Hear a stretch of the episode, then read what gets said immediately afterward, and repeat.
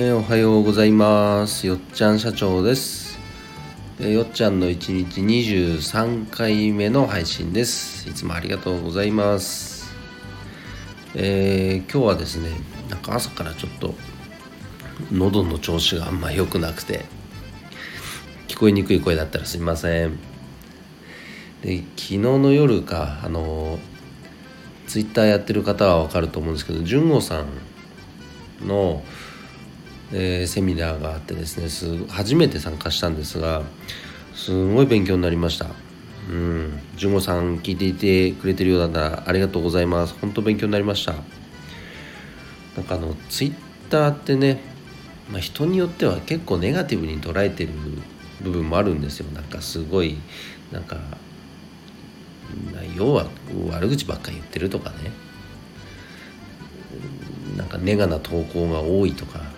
まあ、僕も実は9月まではそう思ってたんですけどやり始めてみると全然違くてでまだ本当多分ね表面的な理解しかできていないんですがその本質的なところって言ったらいいのかな。うんそれをね純子さん昨日ズバリお話ししてくださってたので本当に勉強になったしツイッターに対するこう理解がこう僕の中では腹落ちしたというかね。うんすごくいい時間でした。ありがとうございました。で今日はですね、まあ、よっちゃんが感じているこのスタイフの可能性これについてちょっとお話ししたいと思います、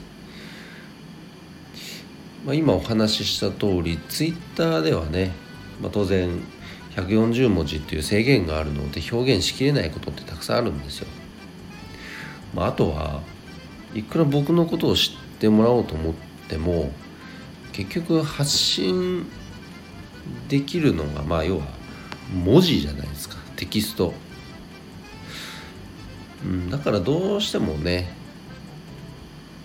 伝えきれない部分ってありますよね。でまあお恥ずかしながら昨日初めてあのペリスコープを初めて知ったんですけどあライブ配信どうやってやるんだっていうのね。だからあれを使えば、まあ、要は動画なので文字をねただ打ってるよりかは当然この人となりを分かっていただくこともできると思います。だからあれはねちょっと今後どうやって使っていこうかいろいろ調べてみ調べるというか試してみたいと思います。まあ、それと合わせてやっぱこのスタイフですよね。音声配信。なんかこうスタイフやってる方はもちろんご存知ですけどサクッと配信できるのがいいですよね。音声で。うん。でこのなんだろう。ツイッターやフェイスブックでは出せないこのゆるさと言ったらいいのかな。やっぱ声声っていいですね。うん僕は好きですね。動画は動画でいいんですけどなんか情報量が多すぎていまいちこう入ってこないこともあってなんか集中できなくてというか。